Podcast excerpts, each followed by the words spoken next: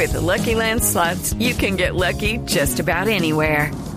This is your captain speaking. Uh, we've got clear runway and the weather's fine, but we're just going to circle up here a while and uh, get lucky. No, no, nothing like that. It's just these cash prizes add up quick. So I suggest you sit back, keep your tray table upright, and start getting lucky.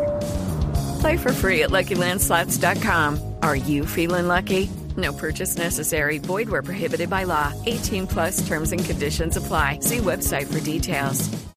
Es todo.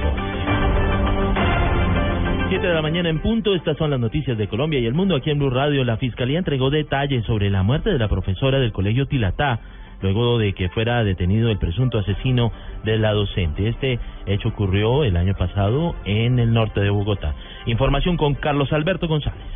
Hola, compañeros, buenos días. Desde el taxi de placas BDP 282 fue lanzado el cuerpo de la profesora Mónica Andrea Bravo en la noche del pasado 11 de diciembre. El conductor, según las autoridades, era Jonadri Rafael García, quien fue capturado por las autoridades en el sur de la ciudad. Este, junto con otros compinches, según los investigadores, mataron a la profesora de 29 años eh, por hacerle el paseo millonario. Así lo explica la fiscal Carmen Torres, la delegada de seccionales en Bogotá. Hasta lo que se tiene en el momento dentro de la investigación respectiva, efectivamente corresponde a un paseo millonario. Es por tal motivo que se hallan las heridas en el cuerpo de la víctima, las cuales fueron utilizadas como coacción para que entregara eh, los números de sus eh, claves eh, de las tarjetas que corresponden a las tarjetas bancarias y proceder de esta manera a, a, hurtarle. El taxista no aceptó los delitos de homicidio, de secuestro y de hurto imputados por la Fiscalía. Sin embargo, la juez 12 de garantías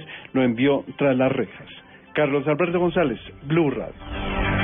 Lo mencionábamos, productos del sur y del centro del país están llegando con incrementos en sus precios al Valle del Cauca. La central de abastos asegura que el paro camionero encareció los costos de transporte. Esta situación no solo se presenta allí en el suroccidente del país, sino también en el centro y en el norte del país. Información desde Cali con Carolina Tascón. Por el paro camionero, la central de abastos en el Valle del Cauca ya registra incrementos en los precios de productos de la canasta familiar. Según Oliver Medina, jefe de precios de Cabaza, se están presentando incrementos en los fletes hasta de un 177%, donde una tractomula pasó de pagar con un trayecto desde Nariño un millón quinientos a cuatro millones de pesos. Tenemos incrementos en los precios que oscilan entre un 18% y un 50%. En este momento siendo los más afectados la papa guata, la papa parda, papa amarilla y la cebolla cabezona. Esto como consecuencia de la disminución en la oferta e incremento en los fletes. El arroz también continúa en alza con un incremento del 42% sobre su precio normal. Desde Cali, Carolina Tascón, Blue Radio. En el mes de mayo de este año, la capital de Chocó deberá tener un acueducto para todos los barrios, aseguró el gobierno nacional. Detalles con Rodolfo Rodríguez.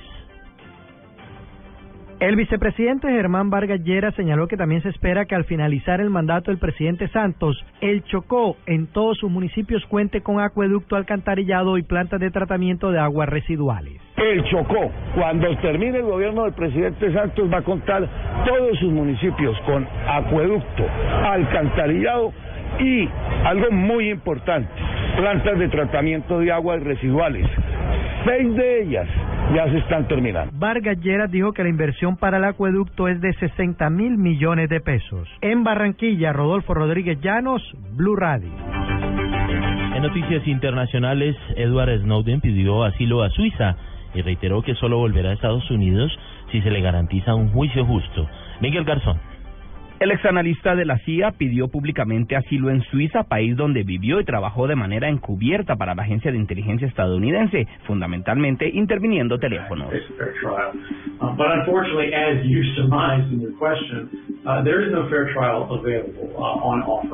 Snowden se encuentra actualmente en Rusia, donde ha realizado más de una decena de peticiones de asilo a países europeos e inclusive a Ecuador, pero todas le han sido negadas. Agregó que Suiza es una buena opción de asilo por su historial de neutralidad política y que solo volvería a Estados Unidos si se le garantiza un juicio justo. Miguel Garzón, Blue Radio. Noticias contra reloj en Blue Radio. 7 de la mañana, 5 minutos, noticia en desarrollo. Un grupo de desconocidos secuestró hoy a 32 ciudadanos de confesión suní, entre ellos mujeres y niños en el mayor barrio chií de Bagdad. Las víctimas fueron capturadas en sus hogares en el este de la capital por una treintena de hombres vestidos con uniformes militares de negro. La cifra 44.110 vehículos se han matriculado en los dos primeros meses del año 2015 en el país, según cifras y el reporte del Comité Automotor de la ANDI y FENALCO. Quedamos atentos a los congresistas del Polo y de la Alianza Verde que rechazaron la decisión del INCODER que permite al empresario Germán Efromovich continuar ocupando baldíos reclamados por campesinos de la hacienda Bella Cruz, esto en el departamento de, Cesar. Siete de la mañana, cinco minutos, ampliación de estas noticias en blueradio.com. Sigan con En Blue Jeans.